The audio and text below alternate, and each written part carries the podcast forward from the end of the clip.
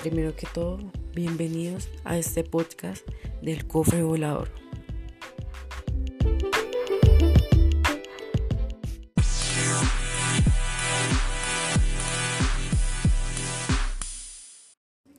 Primero que todo, bienvenidos a este podcast del cofre volador. Primero que todo, bienvenidos a este podcast del cofre volador. Primero que todo, bienvenidos a este podcast del cofre volador.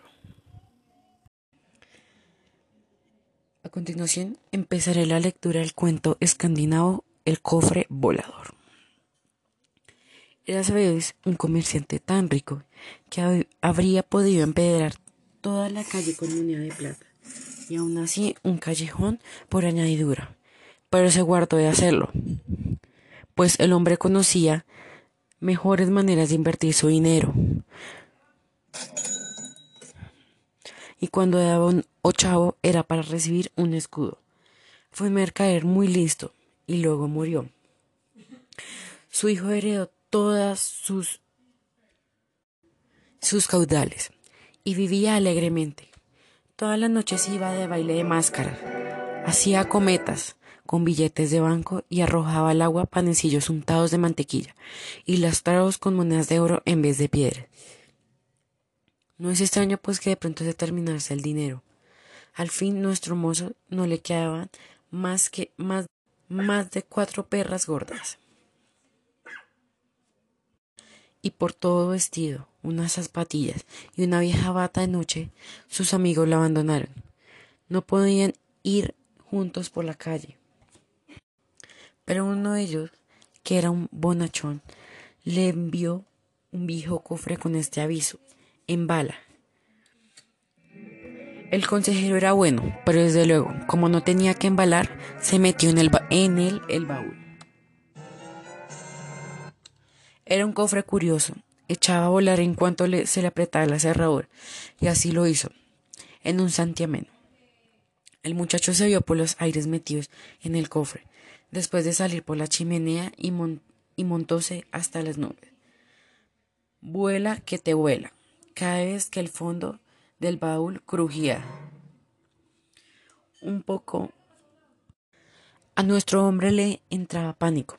Si se desprendiesen las tablas, vaya salto. Dios nos ampare. De este modo llegó a tierras de turcos. Escondió el cofre en el bosque, entre la hojarasca seca se encaminó a la ciudad. No llamó la atención de nadie, pues todos, todos los turcos, vestían también bata y pantuflos. Encontróse con un ama que llevaba a un niño. Oye, nodriza, le preguntó, ¿qué es aquel castillo tan grande junto a la ciudad con ventanas tan altas? Allí vive la hija del rey, respondió la mujer. Se le ha profetizado de quien se enamore de ella la hará desgraciada. Por eso no deja que nadie se le acerque, sino es que en presencia del rey y de la reina, gracias dijo el hijo del mercader, y volvió a su bosque. Se metió en el cofre, levantó el vuelo, llegó al, atajado del castillo y se introdujo por la ventana. En, en, las habitaciones de la princesa estaba allí durmiendo en un sofá. Era tan hermosa que el mozo no pudo reprimirse. Bueno, empezaré la lectura del cuento escandinavo llamado El cofre volador. Érase una vez un comerciante tan rico que, que habría podido empedrar todas las calles con monedas de plata, y aún así un callejón por añadidura. Pero se guardó de hacerlo, pues el hombre conocía mejores técnicas de invertir su dinero y cuando daba un ochavo era para recibir un escudo. Fue un mercader muy listo y luego murió. Su hijo heredó todos sus caudales y vivía alegremente. Todas las noches iba de baile de máscaras. Hacía cometas con billetes de banco y arrojaba al agua panecillos untados de mantequilla y lastrados con monedas de oro en vez de piedras. No es extraño, pues, que de pronto se terminase el dinero. Al fin, que a nuestro mozo no le quedaron más que cuatro perras gordas. y por todo vestido, unas zapatillas y una vieja bata de noche, sus amigos lo abandonaron. No podían ir juntos por la calle. Pero uno de ellos, que era un bonachón, le envió un viejo cofre con este aviso: embala. El consejo era bueno, desde luego, pero como no tenía que embalar, se metió él en el baúl. Era un cofre curioso. Echaba a volar en cuanto le se apretaba la cerradura, y así lo hizo. En un santiamén, el muchacho se vio por los aires metidos en el cofre. Después de salir por la chimenea y montóse hasta las nubes, vuela que te vuela, hasta que cada vez que en el fondo del baúl crujiera. Un poco a nuestro hombre le entraba pánico. Si se desprendiese las tablas, vaya salto. Dios nos ampare. De este modo llegó a tierras turcas, escondidos en el, en el cofre del bosque. Escondiendo el cofre en el bosque. Entre hojarasca seca, se encaminó a la ciudad. No llamó la atención de nadie.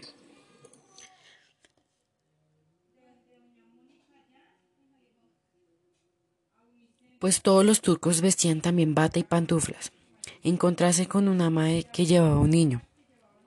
Oye, nodriza, le preguntó, ¿qué es aquel castillo tan grande junto a la ciudad con ventanas tan altas? Allí vive la reina del rey, respondió la mujer. Se le ha profetizado que quien se enamore de ella la hará desgraciada. Por eso no se deja que nadie se le acerque, si no es en presencia del rey y de la reina. Gracias, dijo el hijo del mercader, y volvió a su bosque. Se metió en el cofre y levantó el vuelo. Llegó al tejado del castillo y se introdujo por la ventana en las habitaciones de la princesa. Estaba ella durmiendo en un sofá. Era tan hermosa que el mozo no pudo reprimirse y le dio un beso a la princesa. La princesa despertó asustada, pero él le dijo que era el dios de los turcos, llegado por los aires, y esto la tranquilizó. Sentáronse, uno junto al otro, y el mozo se puso a contar historias sobre los ojos de la muchacha. Eran como lagos oscuros y maravillosos, por lo que los pensamientos nadaban cual ondina. Luego, historias sobre su frente, que comparó con una montaña nevada. Llegó de magníficos salones y cuadros, y luego le habló de la cigüeña, que atrae a los niños pequeños. Sí, eran unas historias muy hermosas, Realmente luego pidió a la princesa si quiere, si quería ser su esposa. Ella le dijo él sin, sin vacilar. Pero os tendréis que volver el sábado, añadió, pues he invitado a mis padres a tomar el té. Estarán orgullosos de que me case con el dios de los turcos. Pero mira, de, de recordar historias bonitas, que a mis padres les gustan mucho. Mi madre las prefiere edificantes y elevadas. Mi padre la quiere divertida, pues le gustan reír. Bien, no traeré más regalos de boda que mis cuentos, respondió él, y se, y se despidieron. Pero antes la princesa le regaló un samble adornado con monedas de oro. Y bien que le vinieron al mozo. Se marchó en volandas, se compró una nueva bata y se fue al bosque.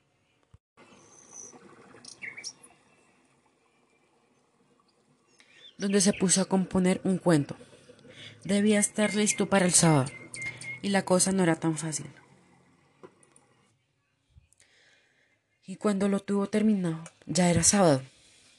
El rey, la reina y toda la corte la guardaban para tomar el té, en compañía de la princesa. Lo recibieron con gran cortesía. ¿Vais a contarnos un cuento? preguntóle la reina uno que tenga profundo sentimiento y sea atractivo, instructivo, pero que al mismo tiempo nos haga reír, añadió el rey. De acuerdo, respondió el mozo y comenzó su relato. Y ahora, atención. Érase una vez un as de fósforo que estaban en extremo orgullosos de su alta estirpe. Su árbol genealógico, es decir, el gran pino del que todos eran una astilla. Había sido un añado, añoso y corpulento árbol del bosque. Los fósforos se encontraban ahora entre un viejo eslabón y un puchero de hierro, no menos viejo, al que hablaban de los tiempos de su infancia. Sí, cuando nos hallábamos en la rama verde, decían, ¿estábamos realmente en una rama verde? Cada amanecer y cada atardecer tenían de diamantino. Era el rocio. Durante todo el día nos daba el sol.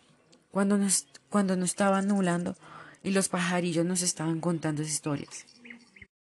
Nos dábamos cuenta de que éramos ricos, pues los árboles de fronda solo eran vestidos en verano. En cambio, nuestra familia lucía su verde ropaje. Lo mismo en verano que en invierno. Más hay aquí que les presento él. Leñador. La gran revolución y nuestra familia se dispersó. El tronco fue destinado a, palo mayor de un barco, de alto a bordo, capaz de navegar el mundo, si se le antojaba. Las demás ramas pasaron a otros lugares, y a nosotros nos ha sido asignada la misión de suministrar luz a baja plebe. Por eso, a pesar de ser gente distinguida, hemos venido a, parar la cocina. Mi destino ha sido muy distinto, dijo el puchero a cuyo lado yacían los fósforos. Desde el instante en que venían al mundo, todo ha sido estregarme, ponerme al fuego y sacarme de él. Yo estoy por lo práctico y modesta parte. Soy el número uno en la casa. Mi único placer consiste, terminado el servicio de mesa, de estar sentado en mi sitio, limpio y bruñido, conservándose sesudamente con mis compañeros. Pero si exceptúo el balde que de vez en cuando baja al patio, puede decirse que vivimos completamente retirados. Nuestro único mensajero es el cesto de la compra, pero exalta tanto cuando habla del gobierno y el pueblo. Hace unos días un viejo puchero, sed de tierra, asustó tanto con lo que dijo, que se cayó al suelo y se rompió en mil pedazos. Yo os digo que es que este cesto es un revolucionario. Y sí, al tiempo hablas demasiado, intervino el eslabón, golpeando el pedernal que soltó una chispa. ¿No podríamos echar un canal al aire esta noche? Sí, hablemos, dijeron los fósforos y veamos quién es el más noble de todos. No, no me gusta hablar de mi persona, objetó la olla del barro. Organicemos una velada, yo empezaré contando la historia de mi vida. Y luego los demás harán lo mismo. Así no se embrolla uno y se resulta más divertido. En las playas del Báltico, donde las hayas se cubren del suelo de Dinamarca, Buen principio, exclamaron los platos. Sin duda, esta historia nos gustará. Pasé mi juventud en el seno de una familia muy reposada. Se limpiaban los muebles, se restregaban los suelos y cada quince días colgaban cortinas nuevas. Qué bien se explica, dijo la escoba al crin. Diríase que hablas una ama de casa. Hay uno no sé qué limpio y refinado en palabras. Exactamente lo que yo pensaba, asintió el balde, dando un saltito de contento que hizo resonar el suelo. La olla siguió contando, y el fin resultó tan agradable como había sido el principio. Todos los platos castañearon de regocio, y las escoba sacó el bote unas hojas de perejil, y con ellas coronó a la olla. A sabiendas de que los demás rabiarían, si hoy le pongo yo una corona, mañana le pondré a ella otra, otra a mí, pensó. Voy a bailar, exclamó la tenaza y dijo, hecho, Dios no, Dios nos ampare.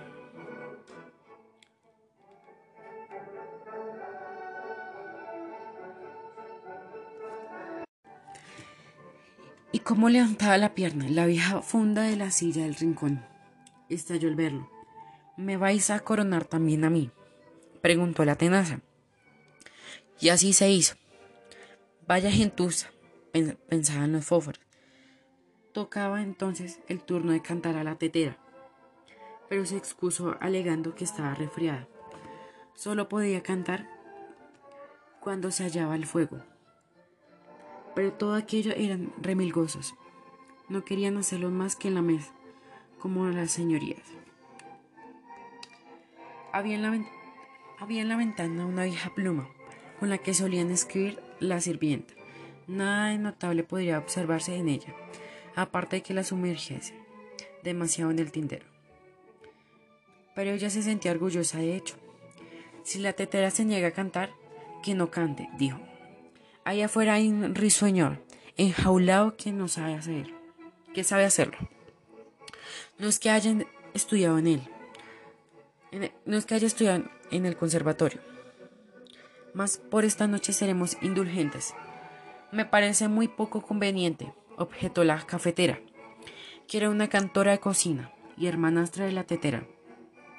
Tener que escuchar a un pájaro fostarero. ¿Esto es el patriotismo? Que, que juzgues el cesto de la compra. Francamente, me habéis desilusionado, dijo el cesto. Vaya manera estúpida de que pasar una velada. En lugar de ir cada uno por su lado, ¿no sería mucho mejor hacer las cosas con orden? Cada uno se ocupa en su sitio y yo dirigiría el juego. Otra cosa sería... Sí, vamos a armar un escándalo, exclamaron todos.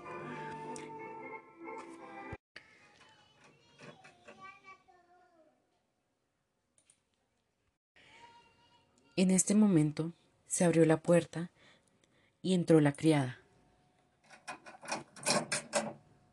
Todos se quedaron quietos, nadie se movió, pero ni un puchero dudaba de sus habilidades y de su distinción. Si, hubiésemos querido, pensaba cada uno, qué vela más deliciosa habríamos pasado. La sirvienta cogió los fósforos y encendió el fuego. Como chisporreteaban, y que llamas echaban. Ahora todos tendrán que percatarse que somos los primeros, pensaban. Menudo brilló y menudo resplandeció el nuestro. Y de este modo se consumieron. Qué cuento tan bonito, dijo la reina. Me parece encontrarme en la cocina entre los fósforos. Si te casaras con nuestra hija. Desde luego, asintió el rey será tuya el lunes por la mañana. Lo tuteaba ya, considerándolo como de la familia. Fijándose el día de la boda y la víspera hubo grandes iluminaciones en la ciudad, repartiéndose bollos de pan y rosquilla. Los golfillos callejeros se hincharon de gritar ¡Hurra! y silbar con los dedos metidos en la boca. Una fiesta magnífica. Tendré que hacer algo, pensó el hijo del mercader, y compró cohetes, petardos y qué sé.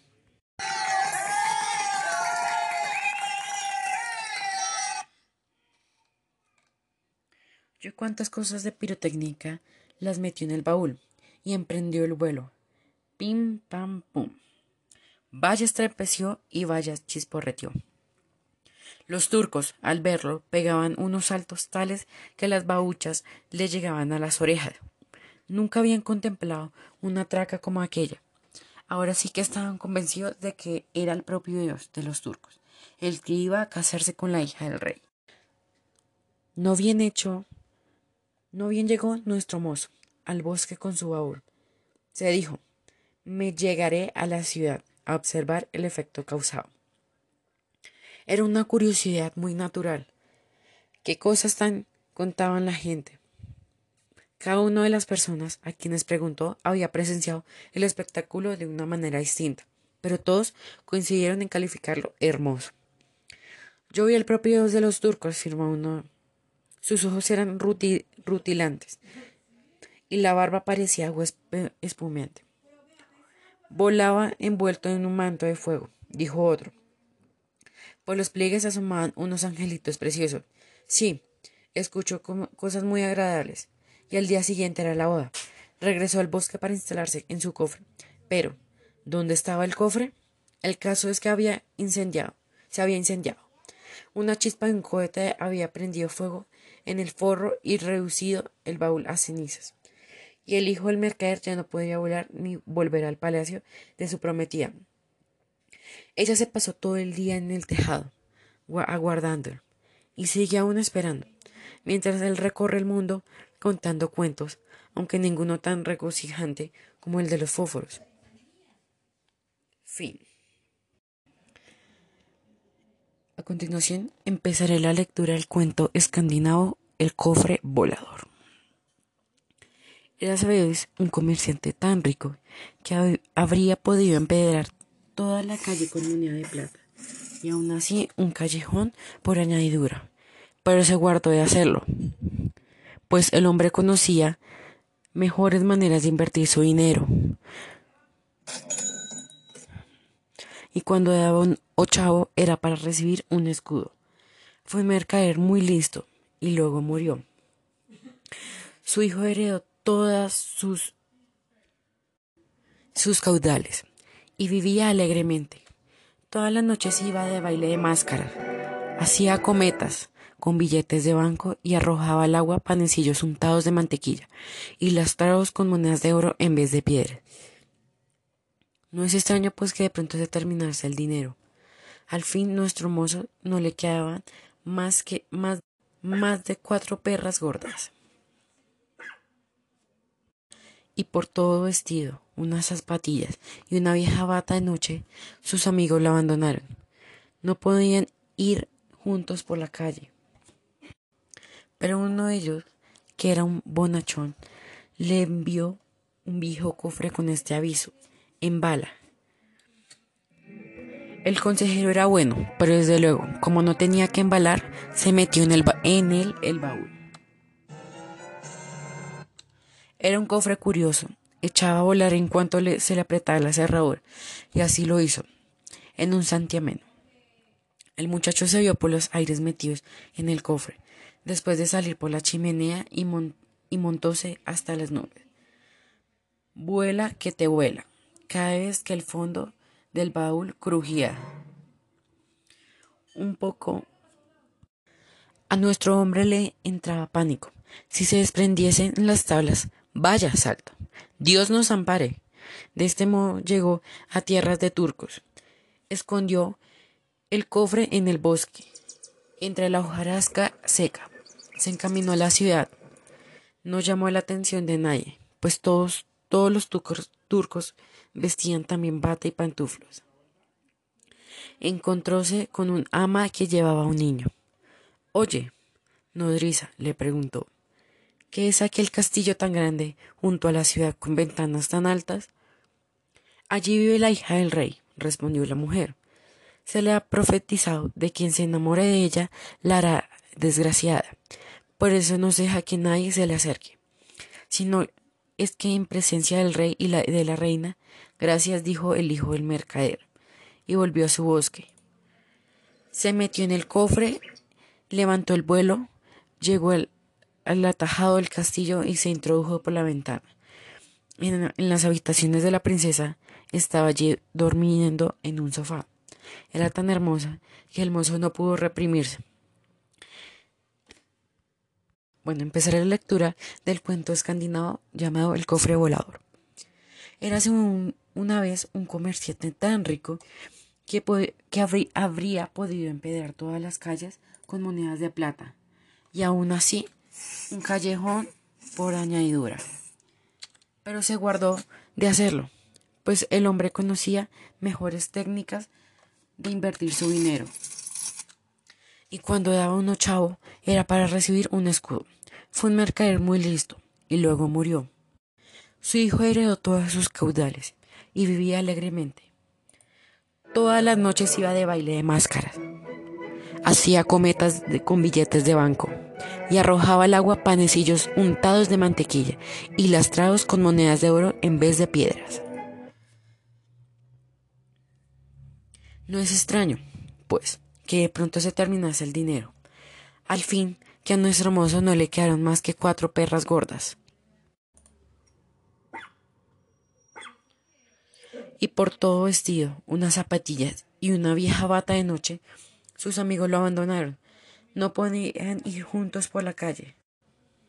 Pero uno de ellos, que era un bonachón, le envió un viejo cofre con este aviso, embala. El consejo era bueno, desde luego, pero como no tenía que embalar, se metió él en el baúl. Era un cofre curioso. Echaba a volar en cuanto le se le apretaba la cerradura, y así lo hizo. En un santiamén, el muchacho se vio por los aires metidos en el cofre. Después de salir por la chimenea y montóse hasta las nubes, vuela que te vuela, hasta que cada vez que en el fondo del baúl crujiera. Un poco a nuestro hombre le entraba pánico. Si se desprendiese las tablas, vaya salto. Dios nos ampare. De este modo llegó a tierras turcas, escondidos en el, en el cofre del bosque. Escondiendo el cofre en el bosque. Entre hojarasca seca, se encaminó a la ciudad. No llamó la atención de nadie.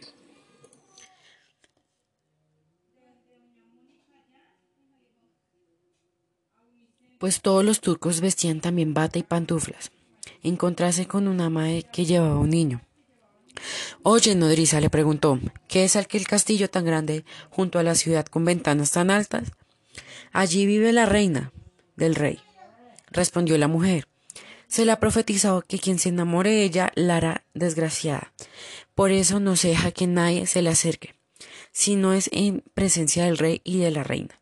Gracias, dijo el hijo del mercader, y volvió a su bosque. Se metió en el cofre y levantó el vuelo. Llegó al tejado del castillo y se introdujo por la ventana en las habitaciones de la princesa. Estaba ella durmiendo en un sofá. Era tan hermosa que el mozo no pudo reprimirse y le dio un beso a la princesa.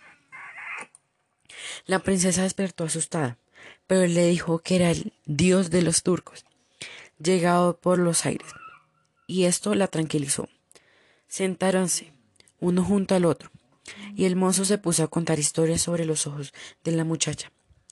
Eran como lagos oscuros y maravillosos, por lo que los pensamientos nadaban cual ondina. Luego, historias sobre su frente, que comparó con una montaña nevada. Llegó de magníficos salones y cuadros, y luego le habló de la cigüeña, que atrae a los niños pequeños. Sí, eran unas historias muy hermosas. Realmente luego pidió a la princesa si quiere, si quería ser su esposa. Ella le dijo él sin, sin vacilar. Pero tendréis que volver el sábado, añadió pues he invitado a mis padres a tomar el té. Estarán orgullosos de que me case con el dios de los turcos. Pero mira, de, de recordar historias bonitas, que a mis padres les gustan mucho. Mi madre las prefiere edificantes y elevadas. Mi padre la quiere divertida, pues le gustan reír. Bien, no traeré más regalos de boda que mis cuentos, respondió él y se, y se despidieron. Pero antes la princesa le regaló un samble adornado con monedas de oro. Y bien que le vinieron al mozo. Se marchó en volandas, se compró una nueva bata y se fue al bosque.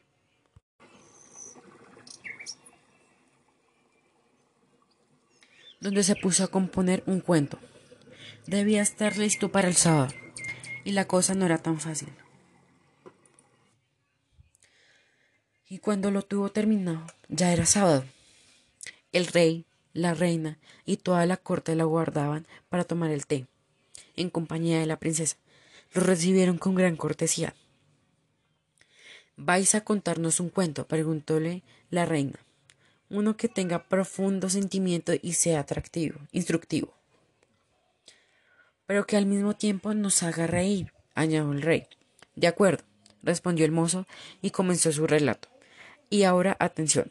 Érase una vez un as de fósforo que estaban en extremo orgullosos de su alta estirpe. Su árbol genealógico, es decir, el gran pino del que todos eran una astilla. Había sido un añado, añoso y corpulento árbol del bosque. Los fósforos se encontraban ahora entre un viejo eslabón y un puchero de hierro, no menos viejo, al que hablaban de los tiempos de su infancia. Sí, cuando nos hallábamos en la rama verde, decían, ¿estábamos realmente en una rama verde? Cada amanecer y cada atardecer tenían de diamantino. Era el rocio. Durante todo el día nos daba el sol. Cuando nos, cuando nos estaba nublando y los pajarillos nos estaban contando historias. Nos dábamos cuenta de que éramos ricos, pues los árboles de fronda solo eran vestidos en verano. En cambio, nuestra familia lucía su verde ropaje. Lo mismo en verano que en invierno. Más hay aquí que les presento él. Leñador. La gran revolución y nuestra familia se dispersó. El tronco fue destinado a, palo mayor de un barco, de alto a bordo, capaz de navegar el mundo si se le antojaba. Las demás ramas pasaron a otros lugares y a nosotros nos ha sido asignada la misión de suministrar luz a baja plebe. Por eso, a pesar de ser gente distinguida, hemos venido a, a parar la cocina. Mi destino ha sido muy distinto, dijo el puchero a cuyo lado yacían los fósforos. Desde el instante en que venían al mundo, todo ha sido estregarme, ponerme al fuego y sacarme de él. Yo estoy por lo práctico y modesta parte. Soy el número uno en la casa. Mi único placer consiste, terminado el servicio de mesa, de estar sentado en mi sitio, limpio y bruñido, conservándose sesudamente con mis compañeros. Pero si exceptúo el balde, que de vez en cuando baja al patio, puede decirse que vivimos completamente retirados. Nuestro único mensajero es el cesto de la compra pero exalta tanto cuando habla del gobierno y el pueblo. Hace unos días un viejo puchero, sed de tierra, asustó tanto con lo que dijo, que se cayó al suelo y se rompió en mil pedazos. Yo os digo que es que este cesto es un revolucionario. Y sí, al tiempo hablas demasiado, intervino el eslabón, golpeando el pedernal que soltó una chispa. ¿No podríamos echar un canal al aire esta noche? Sí, hablemos, dijeron los fósforos, y veamos quién es el más noble de todos. No, no me gusta hablar de mi persona, objetó la olla del barro. Organicemos una velada, yo empezaré contando la historia de mi vida. Y luego los demás harán lo mismo. Así no se embrolla uno y se resulta más divertido en las playas del Báltico, donde las hayas se cubren del suelo de Dinamarca. Buen principio, exclamaron los platos. Sin duda, esta historia nos gustará. Pasé mi juventud en el seno de una familia muy reposada. Se limpiaban los muebles, se restregaban los suelos y cada quince días colgaban cortinas nuevas. Qué bien se explica, dijo la escoba al crin. Diríase que hablas una ama de casa hay uno no sé qué limpio y refinado en palabras. Exactamente lo que yo pensaba, asintió el balde, dando un saltito de contento que hizo resonar el suelo. La olla siguió contando, y el fin resultó tan agradable como había sido el principio. Todos los platos castañearon de regocio, y las coas sacó el bote unas hojas de perejil y con ellas coronó la olla. A sabiendas de que los demás rabiarían, si hoy le pongo yo una corona, mañana le pondré a ella otra, otra a mí, pensó. Voy a bailar, exclamó la tenaza y dijo, hecho, Dios no, Dios nos ampare.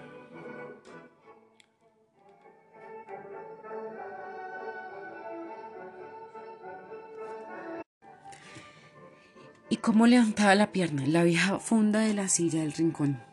Estalló el verlo. ¿Me vais a coronar también a mí? preguntó la tenaza. Y así se hizo. Vaya gentuza, pensaban los fósforos. Tocaba entonces el turno de cantar a la tetera, pero se excusó alegando que estaba resfriada. Solo podía cantar cuando se hallaba el fuego. Pero todo aquello eran remilgosos. No querían hacerlo más que en la mesa, como las señorías. Había en la, había en la ventana una vieja pluma con la que solían escribir la sirvienta. Nada de notable podría observarse en ella, aparte de que la sumergiese demasiado en el tintero. Pero ella se sentía orgullosa de hecho. Si la tetera se niega a cantar, que no cante, dijo. Allá afuera hay un risueñor, enjaulado que no sabe hacer, que sabe hacerlo. No es que hayan estudiado en él, no es que haya estudiado en el conservatorio. Mas por esta noche seremos indulgentes. Me parece muy poco conveniente, objetó la cafetera, que una cantora de cocina y hermanastra de la tetera.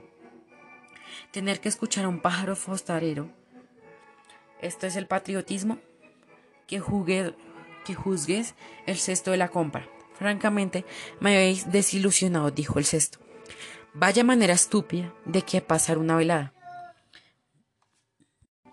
En lugar de ir cada uno por su lado, ¿no sería mucho mejor hacer las cosas con orden? Cada uno se ocupa en su sitio y yo dirigiría el juego.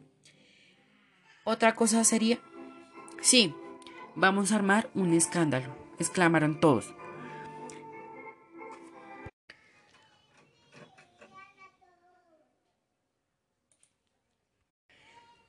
En este momento se abrió la puerta y entró la criada.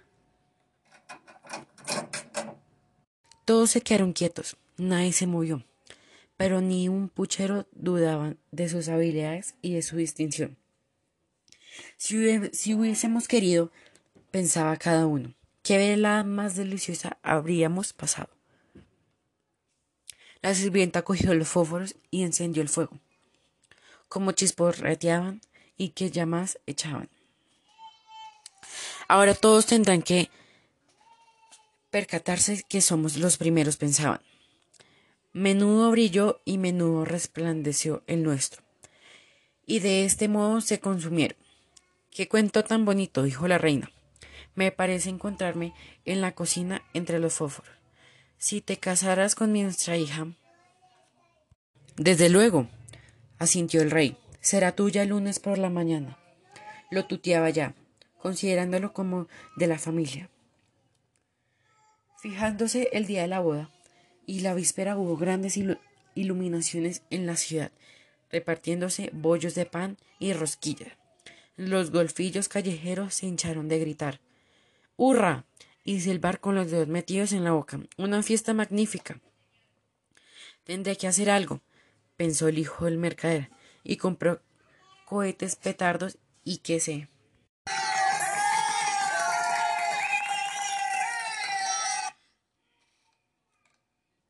Yo cuántas cosas de pirotécnica las metió en el baúl y emprendió el vuelo. Pim, pam, pum. Vaya estrepeció y vaya chisporreteó. Los turcos, al verlo, pegaban unos saltos tales que las bauchas le llegaban a las orejas. Nunca habían contemplado una traca como aquella. Ahora sí que estaban convencidos de que era el propio Dios de los turcos, el que iba a casarse con la hija del rey. No bien hecho, no bien llegó nuestro mozo al bosque con su baúl. Se dijo, me llegaré a la ciudad a observar el efecto causado. Era una curiosidad muy natural. ¿Qué cosas tan contaban la gente? Cada una de las personas a quienes preguntó había presenciado el espectáculo de una manera distinta, pero todos coincidieron en calificarlo hermoso. Yo vi el propio Dios de los turcos, afirmó uno. Sus ojos eran rutilantes y la barba parecía agua. Volaba envuelto en un manto de fuego, dijo otro. Por los pliegues asomaban unos angelitos preciosos. Sí, escuchó cosas muy agradables. Y al día siguiente era la boda. Regresó al bosque para instalarse en su cofre. Pero, ¿dónde estaba el cofre? El caso es que había incendiado, se había incendiado. Una chispa de un cohete había prendido fuego en el forro y reducido el baúl a cenizas. Y el hijo del mercader ya no podía volar ni volver al palacio de su prometida. Ella se pasó todo el día en el tejado, aguardándolo, y sigue aún esperando, mientras él recorre el mundo contando cuentos, aunque ninguno tan regocijante como el de los fósforos. Fin.